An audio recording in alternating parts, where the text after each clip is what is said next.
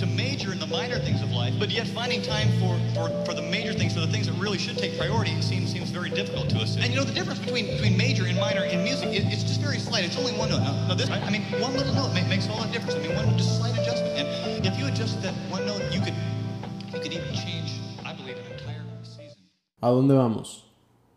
Analizando las características sociales de nuestra generación, ¿realmente traeremos un cambio positivo?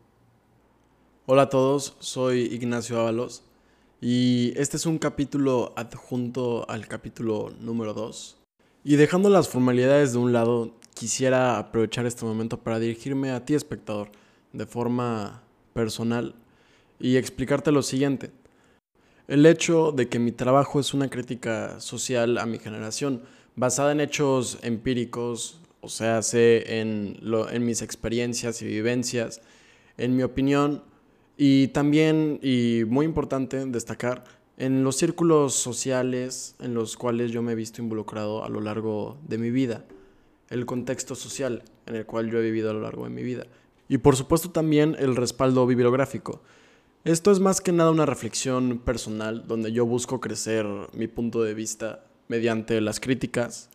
Por eso es una parte fundamental para el crecimiento de mi trabajo. Yo en ningún momento busco adoctrinar o convencer, ni educar, ni mucho menos imponerte lo que yo estoy pensando. No soy un experto en los temas que estaré tratando en mi podcast, ni en ningún momento dije que lo era. Al final, estas son mis ideas y yo creo que un principio importante es el de la humildad, haciendo referencia a lo, a lo expuesto en el capítulo número 2. Y sí, después de hablar con muchas personas muy bien informadas respecto al tema, pude darme cuenta de varios aspectos. El primero es que estoy 100% consciente de que definitivamente no usé los mejores términos para expresar mis ideas pero lo que sí quiero recalcar es que la reacción social que hubo al respecto ejemplifica a la perfección el problema que tengo con el manejo social del feminismo, no con el movimiento, sino la manera en la que se trata de manera social. Y digo esto porque a pesar de que yo fui muy respetuoso, en ningún momento me metí con nadie, en ningún momento desacredité al movimiento feminista, en ningún momento justifiqué u, opiné que estaba bien el maltrato que se le está dando a las garantías individuales de las mujeres hoy en día. Si fuera así, al final yo sería el inconsciente después de todo. A pesar de que muchas mujeres argumenten que es un tema únicamente para las mujeres, yo realmente apoyo el movimiento feminista, basándome en el hecho de que el fin de cualquier sociedad es alcanzar el bien común, y el feminismo es una herramienta indispensable para poder alcanzarlo.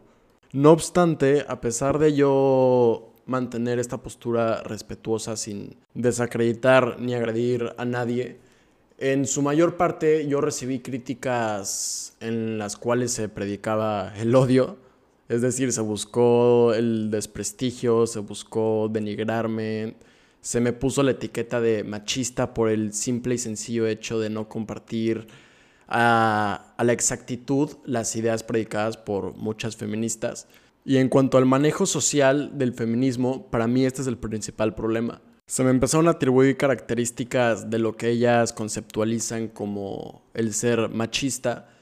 Y son características que yo en ningún momento mencioné y es imposible inferir escuchando el capítulo del, del feminismo. Muchas personas, y yo incluido, compartimos la idea de que la solución para la mayor parte de este tipo de problemas, es decir, de naturaleza social en México y en el resto de los países, es la instauración y promoción de valores y promover la, la educación.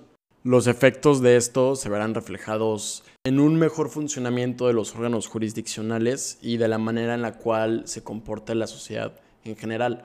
Pero las conductas tomadas por muchas feministas cuando se da la oportunidad del diálogo son contrarias a esta idea, porque al final, y repito, la opinión para un tema tan importante y complejo como lo es el feminismo, evidentemente no puede quedar plasmada en tan solo 18 minutos. Yo como hijo, hermano y novio, siempre he buscado y siempre buscaré aportar en la medida de lo que me sea posible para poder compartir un mundo justo y equitativo con mi hermana, con mi mamá, mi novia y con todas las mujeres de este mundo.